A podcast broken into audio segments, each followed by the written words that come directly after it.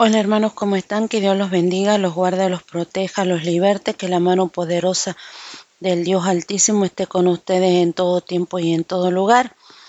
Y en esta ocasión va a ser para empezar con la lectura del capítulo de, del libro de Ruth, mejor dicho.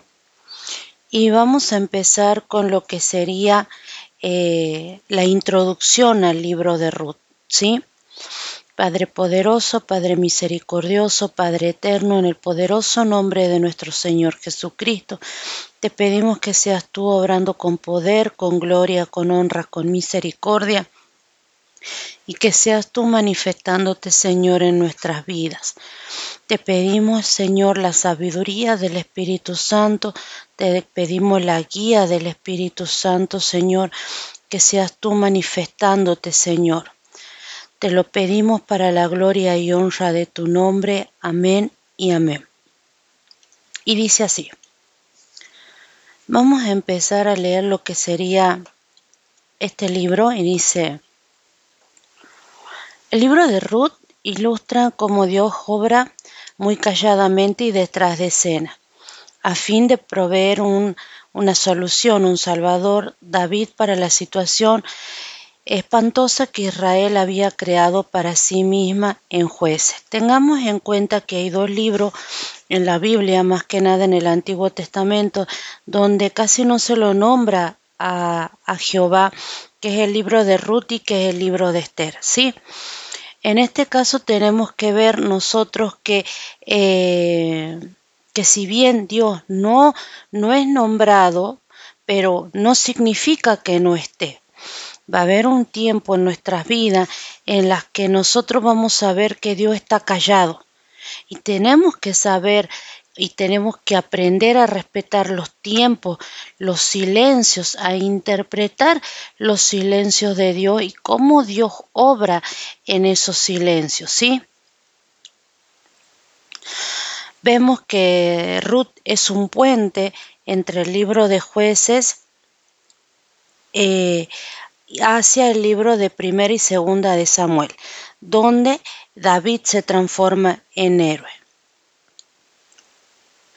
El libro de Ruth eh, narra la vida de tres personas, la vida de Noemí, la vida de Ruth y la vida de vos, vos, y cómo Dios los reúne.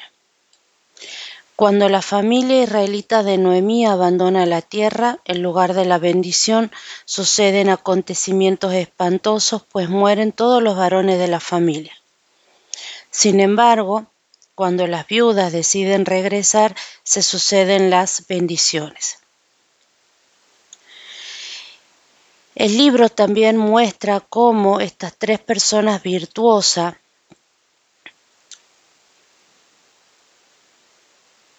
aunque son personas reales, expresan un dolor real por problemas reales. Es un libro, o mejor dicho, cuenta, este libro cuenta una historia de amor eh, con una genealogía teológica significativa que se menciona al final del libro. En este caso vemos que en el libro de Ruth nace lo que sería eh, la genealogía de Cristo. ¿Sí? Vamos a empezar a ver en este libro lo que es la genealogía de Cristo. Em, la historia de Ruth puede dividirse de la siguiente manera.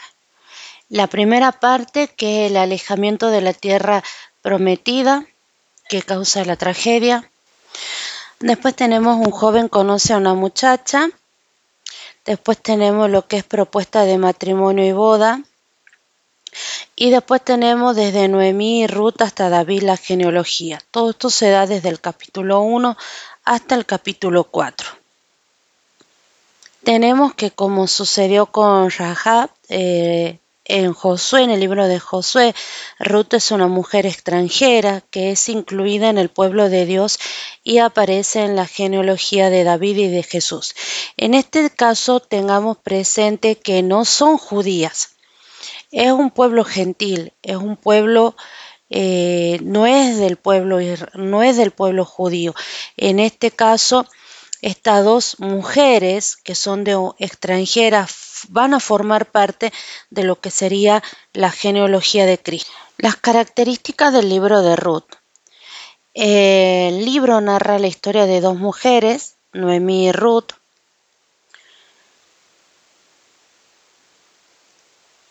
En el centro del libro se encuentra la historia de amor, es decir, un joven conoce a una muchacha.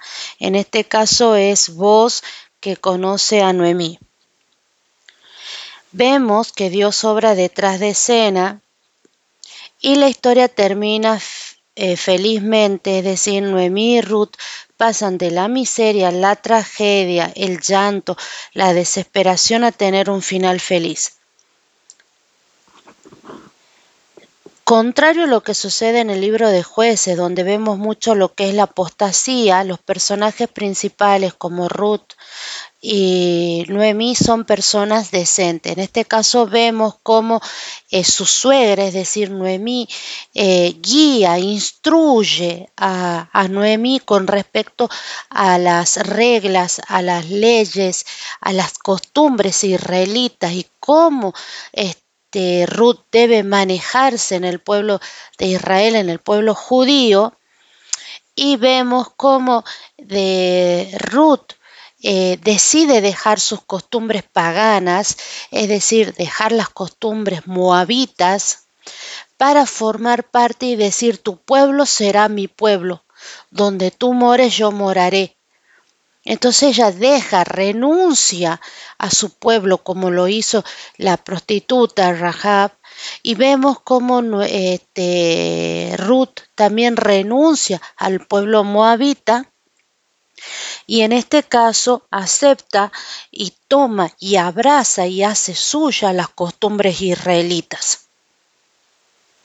Ruth es llamada mujer ejemplar y es una frase que, va a ser muy utilizada y que la vamos a ver y que después vamos a ver una contraposición entre lo que es Ruth con, vamos a ver un ejemplo, cómo se parecen, mejor dicho, a lo que es el libro de Ruth con lo que es Proverbio 31.10, que habla de cómo una mujer tiene que ser, ¿sí? También vemos que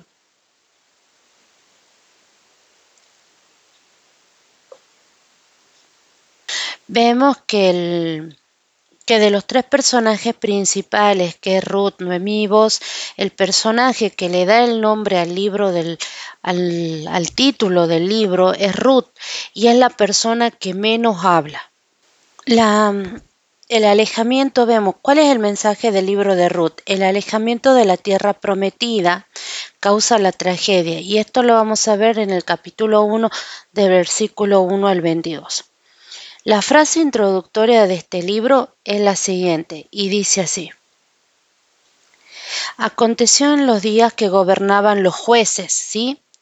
Enlaza el libro de Ruth directamente con la situación desastrosa que se estaba viviendo en el libro de jueces, donde había mucha apostasía, había mucho alejamiento por parte del pueblo de Dios hacia Jehová y cómo, eh, cómo este, ese alejamiento llevaba a que este pueblo eh, tomara costumbres cananeas y empezara lo que sería vamos a ver mucho lo que es la idolatría a los Baales, vamos a vimos mucho lo que es la idolatría a los Baales, a lo que es a Astaroth. Entonces vemos este, precisamente esta situación espantosa, ¿sí? Y vemos cómo en este tiempo hay una frase que dice, y hubo hambre en la tierra. Eh, no debemos sorprendernos porque Deuteronomio 28 había especificado de manera clara las consecuencias negativas que vendrían sobre los israelitas si abandonaban a Dios y adoraban a los ídolos. El, el hambre es uno de los juicios mencionados en ese pasaje. Lo vemos en el libro de Deuteronomio, ¿sí? Perdón, no es Astaroth. Lo vemos que es una estatua eh, imagen de acera. Y esto lo vemos en la historia de jueces capítulo 6, es este, cuando habla de la historia de Gedeón, ¿sí? Cuando habla el que ya tenían un altar, que tenían una imagen, entonces, ¿qué es lo que hace Gedeón? Gedeón tira o derriba esas imágenes, ¿sí? La historia comienza cuando un hombre eh, de Belén de Judá llamado Elimelech toma a su esposa Noemí y a sus hijos y deja Belén en Israel para dirigirse a la tierra de Moab. Sí, ¿qué vamos a ver acá? Primero y principal vemos que Elimelech significa mi Dios es rey. Pero Elimelech no lo reconoce a Dios como rey. ¿Por qué? Porque se va a vivir con los moabitas. Vemos que este traslado de un lugar a otro, es decir, de la tierra de Belén a Moab, eh, en este tiempo era algo bastante inusual y para los, para los israelitas que vivían en la tierra prometida no era apropiado. Dios les había concedido esta tierra, por lo tanto no, había, no debían dejarlas. Las bendiciones hacia ellos estaban relacionados con la tierra, por eso tan pronto como la familia abandona la tierra, empiezan a acontecer eh, situaciones eh, difíciles, mueren los varones de la familia, ¿sí? Eh, después vemos que los dos, antes de que los, los, varones mueran, vemos que los dos hijos se habían casado con mujeres moabitas, por lo tanto Noemí queda en compañía de dos nueras, ¿sí? Moabitas. Una regresa a su familia, pero Ruth es otra nuera moabita, se niega a abandonar a Noemí. Pues declara resueltamente, porque iré a donde tú vayas y viviré donde tú vives. Tu pueblo será mi pueblo y tu Dios será mi Dios. Eso lo vemos en el capítulo 1, versículo 16. Vemos cómo eh, Noemí renu perdón, Ruth renuncia a su pueblo, renuncia a sus creencias, renuncia a su cultura.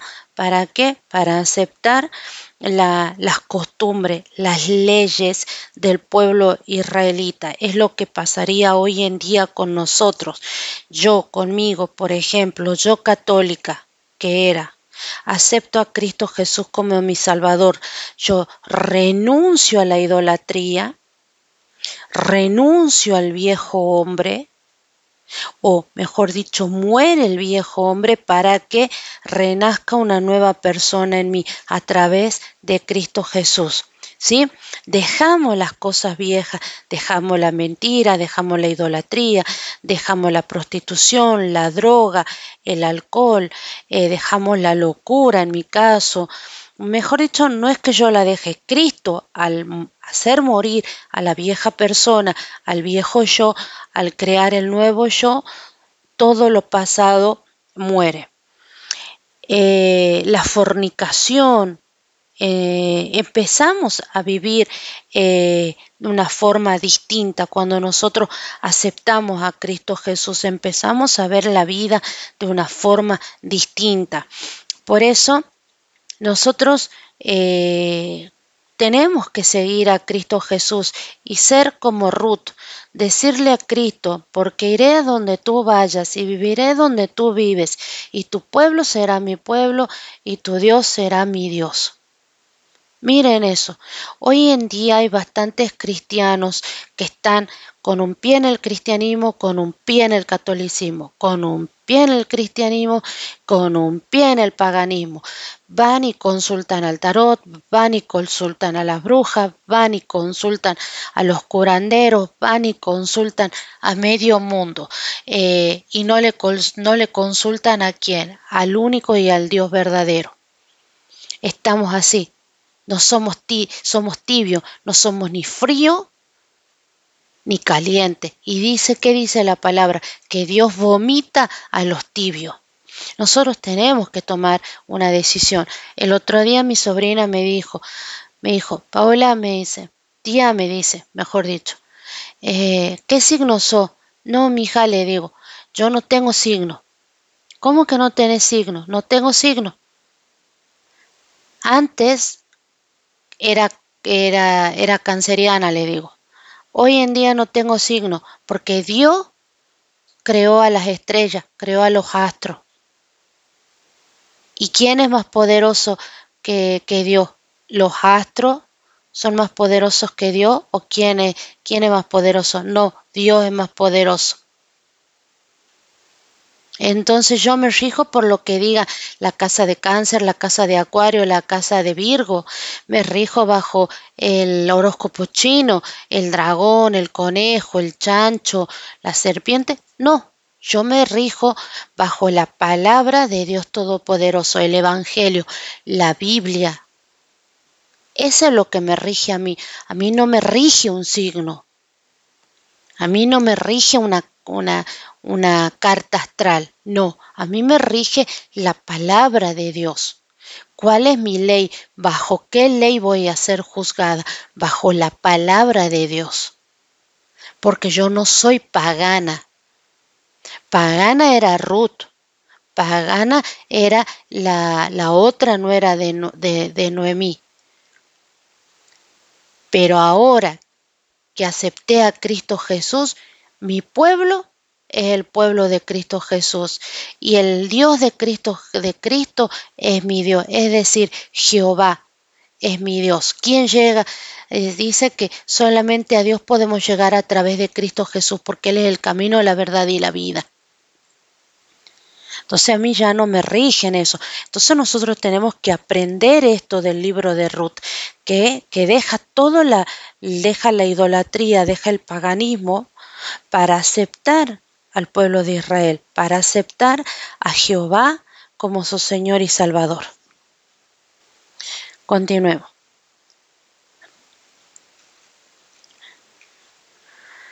Sin ningún varón en esa familia, Noemí y Ruth quedaron en la indigencia, por lo que Noemí decide regresar a la ciudad de Belén.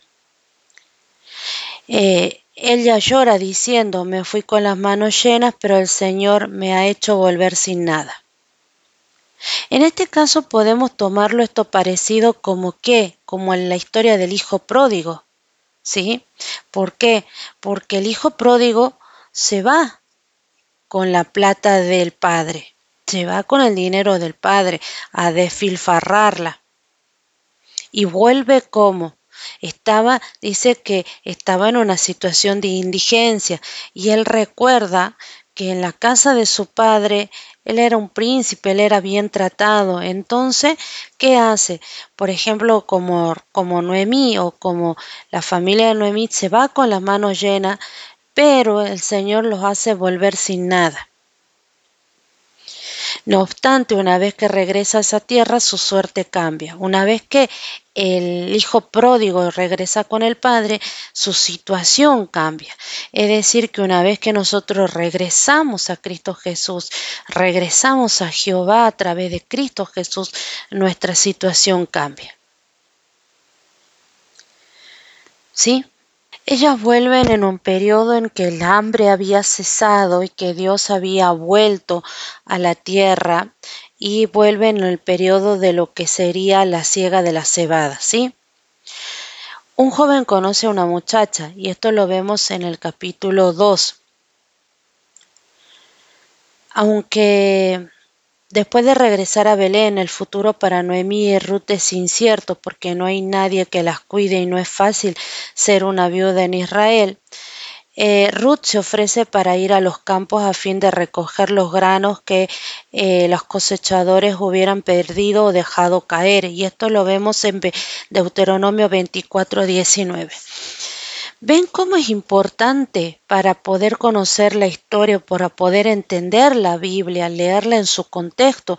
¿Qué es lo que dice Deuteronomio 24.10. Deuteronomio 24.19 le dice, cuando ciegues tus mies en tu campo y olvides alguna gavilla en el campo, no volverás para recogerla, será para el extranjero, para el huérfano y para la viuda, para que te bendiga Jehová tu Dios en toda obra en tus manos. Es decir, que eso que quedaba tenía que ser para los desprotegidos. ¿Sí? Entonces, eh, Noemí instruye a Ruth con respecto a esta, a esta ley, a esta ordenanza, ¿sí?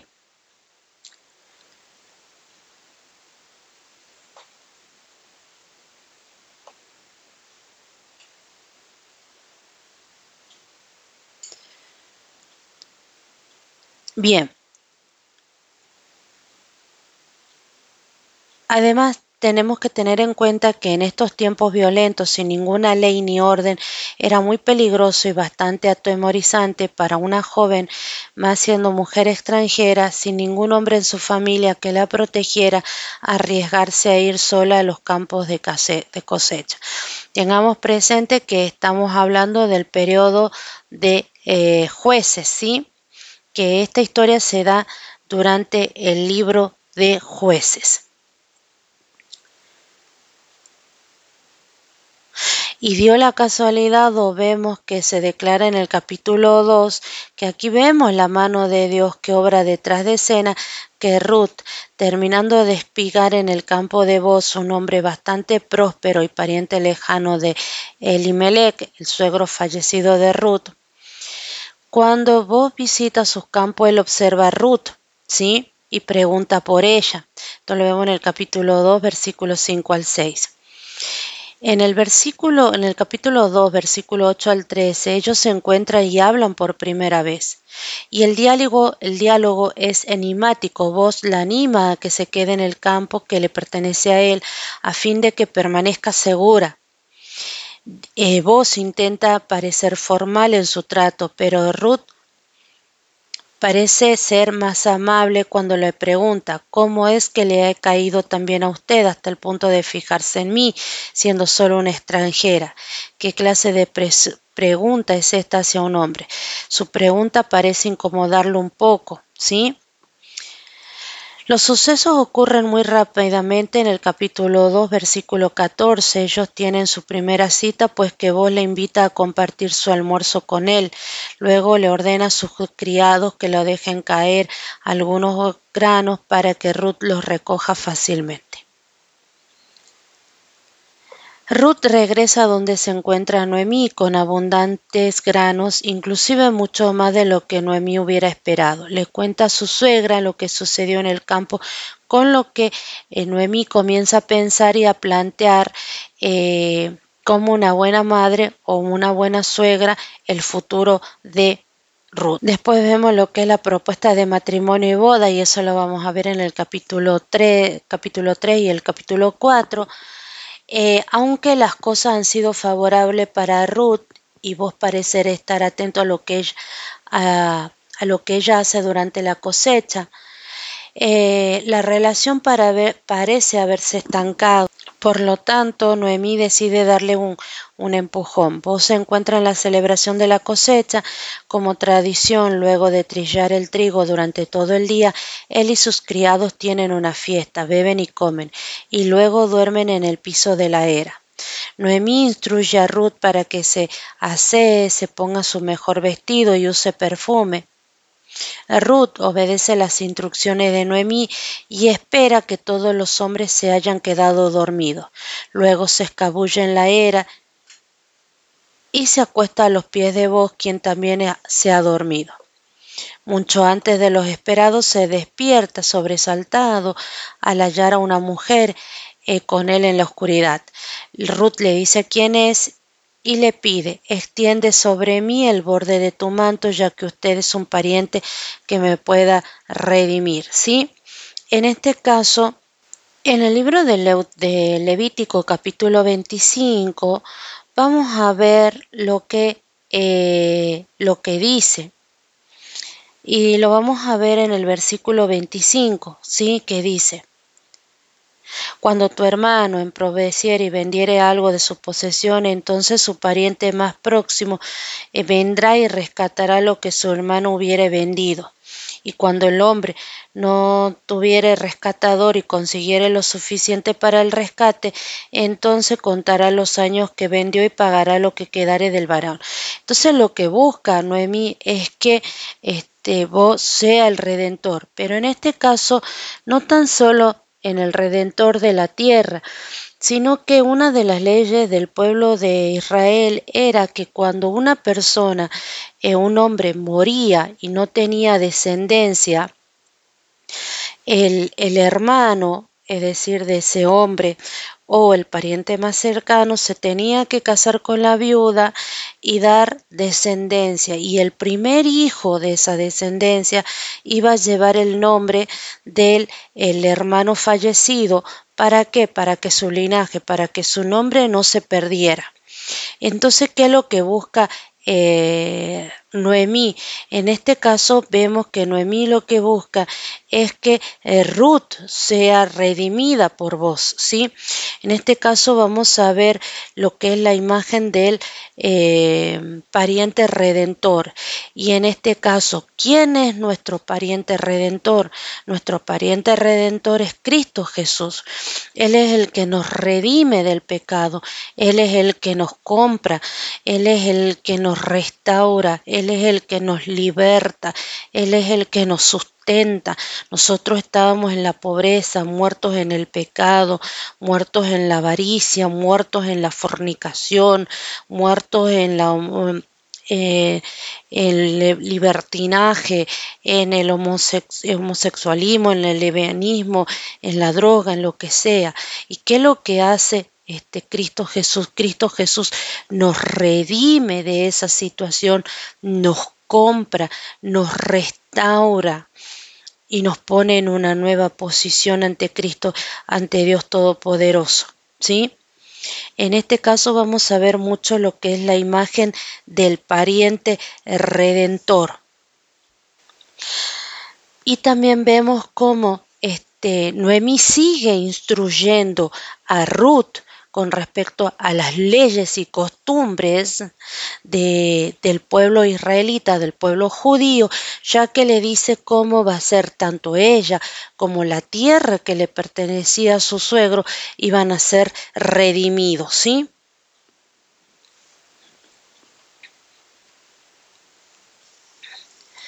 Eh, esto es probablemente una propuesta de matrimonio muy osada, fuera de las prácticas normales, pero legítima. Si vos permite que Ruth se quede con él durante la noche, entonces para el ojo de la comunidad ellos están cansados. Si le envía de regreso, entonces significa que la ha rechazado y ella será humillada. Eh, vos probablemente muy despierto ahora alaba el carácter de Ruth al decir todo mi pueblo sabe que eres una mujer ejemplar. Sin embargo, se encuentra en un dilema porque existe otro pariente que legalmente tiene la prioridad para casarse con Ruth.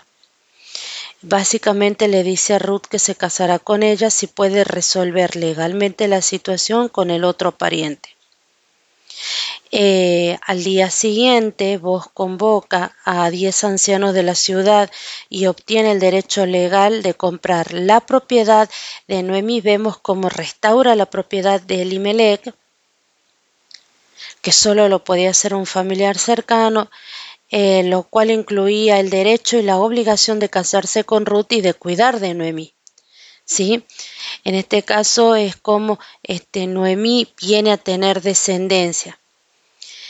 Eh, los ancianos de la ciudad no solamente deciden a su favor, sino que también claman al Señor para que bendiga a Ruth, lo cual, con lo cual aceptan su incorporación a la comunidad. Vemos que en este caso que la aceptan, ¿por qué? Porque había un decreto En el libro de Deuteronomio capítulo 23 del del versículo 3 al versículo 6 vemos que la Biblia establece lo siguiente y dice no entrará monita ni moabita en la congregación de Jehová, ni hasta la décima generación de ellos. No entrará en la congregación de Jehová para siempre, por cuanto no salieron a recibir con pan y agua al, al camino cuando salisteis de Egipto, y porque alquilaron contra ti a Balaam, hijo de Beor, de Petor, en Mesopotamia, para maldecirte. Mas no quiso Jehová tu Dios oír a Balaam, y Jehová tu Dios te convirtió la maldición en bendición porque Jehová tu Dios te amaba. No procurarás la paz de ellos, ni su bien en todos los días para siempre. ¿Sí? Había una ley, había una determinación, pero ¿qué es lo que pasa? Vemos como Noemí, Ruth, mejor dicho, renuncia a ser parte del pueblo moabita, renuncia a sus costumbres, renuncia a sus leyes, renuncia a su idolatría para convertirse, para seguir a, a Noemí en su camino al pueblo de Israel. Y cómo se somete a la autoridad, cómo se, se somete a la autoridad de su suegra, cómo se somete a la enseñanza de su suegra, ¿sí? Y vemos que en este capítulo, como dice, eh, como estamos leyendo acá, dice que eh, con lo cual la comunidad la acepta. Y esto lo vamos a ver en el capítulo 4 del versículo 11 al versículo 12, ¿sí? Después vemos lo que es desde la genealogía, desde Noemí y Ruth hasta David. La historia culmina felizmente, vos se casa con Ruth y ella da a luz un hijo en señal de bendición. Noemí, quien no tenía nada al comienzo de la historia, ahora tiene una familia que cuidar y un nieto a quien amar. Su situación ha cambiado. Pasó de ser una mujer pobre que vivía fuera de la tierra a residir y, y, no tan solo pobre y a vivir fuera de la tierra, sino que todos sus familiares de los cuales ella podía depender porque la podían cuidar, la podían proteger porque era difícil ser una mujer este, viuda en este tiempo, pasa a tener un pariente redentor y pasa a tener un nieto, ¿sí? Y a ser bendecida por el Señor. La bendición es aún mayor de lo que Ruth y Noemí imaginan, puesto que el texto nos cuenta que el hijo de Ruth sería el padre de Isaí y el abuelo de David, como ya vimos, David sería la solución para la situación desastrosa que vivía Israel, que se describe en el libro de jueces y que se relata en el capítulo 1, versículo 1 del libro de Ruth. Por lo tanto, Dios ha obrado de manera muy silenciosa eh, detrás de escena mediante dos mujeres, que es Noemí y Ruth y un hombre eh, fiel que es vos. en el capítulo 4 los ancianos bendicen a Ruth al referirse a Lea y a Raquel, esposa del patriarca Jacob, que después se va a llamar Israel, sino que también eh, se transportan a la siguiente generación y la bendicen como la que sea tan prolífera como la de Fares, hija de Tamar que le dio le, dio a Judá. Eh, la importancia de esta bendición radica en que Tamar era una extranjera. Eh, de esta manera, Fares, el hijo de Judá, tenía una madre extranjera, pero se lo considera igualmente como un famoso antepasado. Luego, el libro de Ruth culmina con una genealogía que sigue la ascendencia de David desde Fares luego vos, Osbed, Isaí hasta David, ¿sí? Eh, que vamos a ver la historia de David en lo que es el libro de primera y segunda de Samuel. Ahora vamos a ver qué es lo que la Biblia de estudio nos enseña teológico con respecto a este capítulo. Autor y título.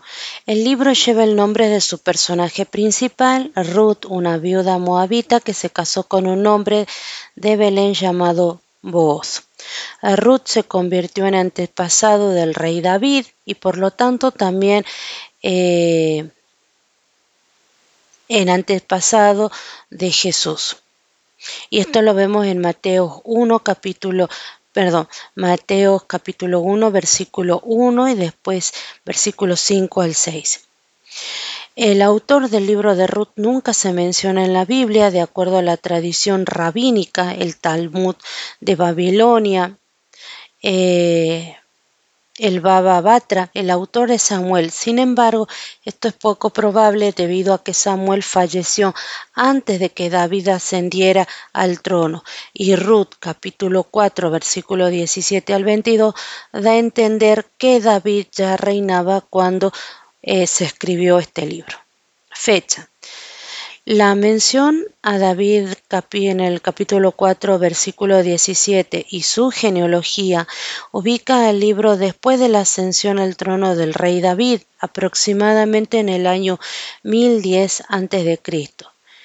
Que el narrador explique que ciertas costumbres se practicaban ya desde hacía tiempo en Israel, Ruth capítulo 4, versículo 7, lo distancia de los eventos de la historia que ocurrieron en los días que gobernaban los jueces.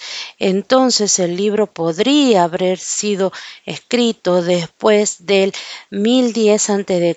por un autor que usara material oral o escrito de gran exactitud como fuente histórica. El tema del libro. El libro destaca cómo el pueblo de Dios experimenta la soberanía y la sabiduría, del Señor, así como la misericordia de su pacto. Eh, y cómo estas cualidades se ocultan tras circunstancias difíciles. Bien, en este caso vemos este, el propósito, el origen y el contexto, ¿sí?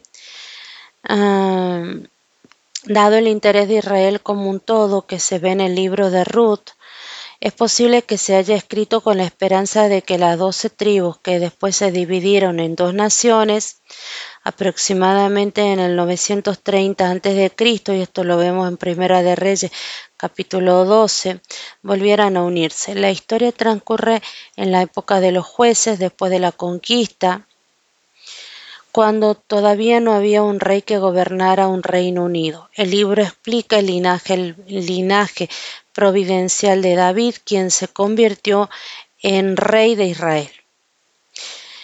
Contenido. En el periodo de los jueces, Elimelech, Noemí y sus hijos abandonan Belén por una hambruna para quedarse a vivir en Moab. Elimelech, el marido de Noemí, fallece en su lugar en ese lugar, Malón y Kelión, los hijos se casan con dos mujeres moabitas llamadas Ruth y Orfa. Diez años más tarde los hijos también mueren sin haber tenido descendencia.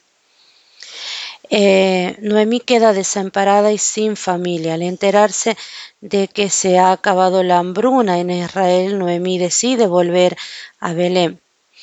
Orfa se queda en su país, en Moab, pero Ruth acompaña a su suegra Israel. Bien, durante la época de la siega, Ruth va a recoger espiga en un campo que pertenece a vos, un pariente de Elimelech.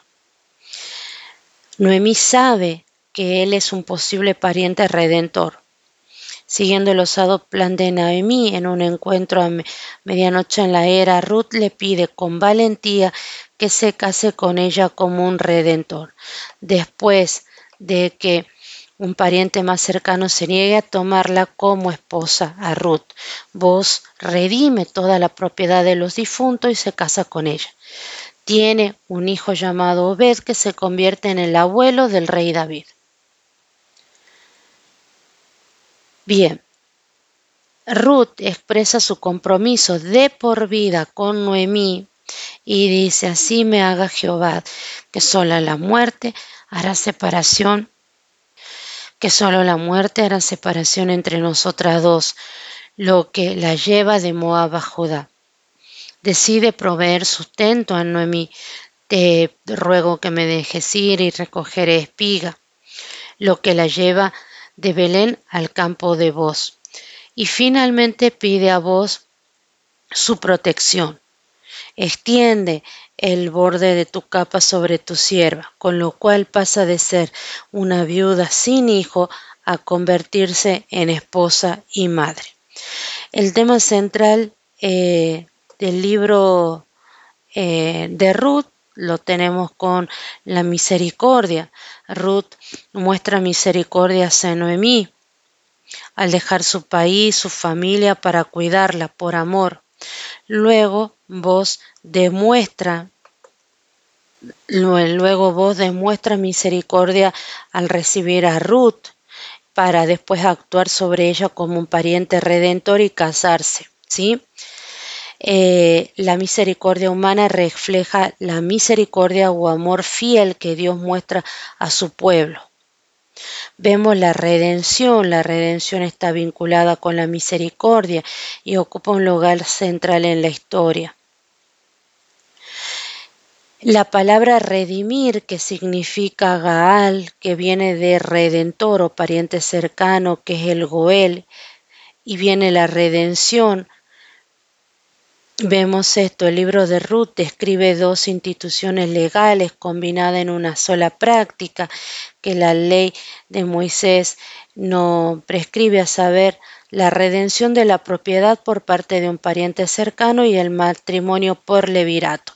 Sí, que lo vimos en el libro de este de Levítico y lo vemos en el libro de Deuteronomio.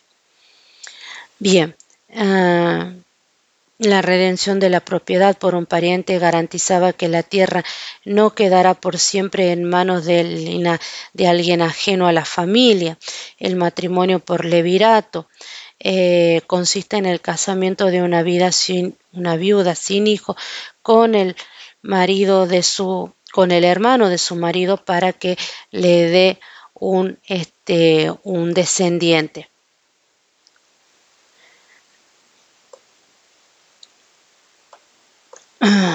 Gracias a la redención, la situación desesperante de Ruth y Noemí cambió de manera drástica. Este cambio se destaca mediante contraste, los que están vivos a los que están muertos, y esto lo vemos en, el capítulo 1, versículo 8 y en el capítulo 2, versículo 20. Hallar descanso, ¿sí? Eh, hallar y buscar descanso capítulo 1, versículo 9, placer y amargura, llenura y vacío, bondad al principio y al final. La resolución del el conflicto narrativo es el acto redentor de voz que trajo bendición a Ruth y a Noemí. Y la redención eh, también trajo bendición a la comunidad y a través de David a la nación. ¿Sí? Síntesis de la historia de la salvación. Ruth, una extranjera y antepasada de David, es predecesora de la bendición universal a, a la que dio lugar la obra redentora de Cristo. Muchas profecías del Antiguo Testamento anticipan que un nuevo David reinaría en Israel e incorporaría a los gentiles en su bondadoso imperio. Esta expectativa se cumple en el Hijo de David, Jesucristo, o en el Mesías. ¿Sí? En él se cumple plenamente el Evangelio predicado antes a Abraham, que todas las naciones serían bendecidas a través de Cristo, se restablece para siempre el trono de David. El reinado de Cristo es universal. En él las personas redimidas de todas las naciones eh, que ya no son extraños ni extranjeros, se convierten en ciudadanos y miembros de la familia de Dios. ¿Sí? Esto lo vemos con la redención de Cristo, con el pariente redentor, es decir, con el Goel. Y todo esto lo vamos a ver en el libro de Ruth, que es uno de mis libros favoritos de la Biblia y que esperemos irlo desarrollando, ¿sí? Que Dios los bendiga, los guarde, los proteja y los encuentro para la lectura que sería la semana que viene del primer capítulo del libro de Ruth. Que Dios los bendiga, los guarde, los proteja y que podamos encontrar a nuestro pariente redentor, que Cristo Jesús venga a nuestras vidas y nos redima y nos restaure del pecado. Que Dios, que Dios los proteja. Que Dios siempre, siempre los proteja. Amén.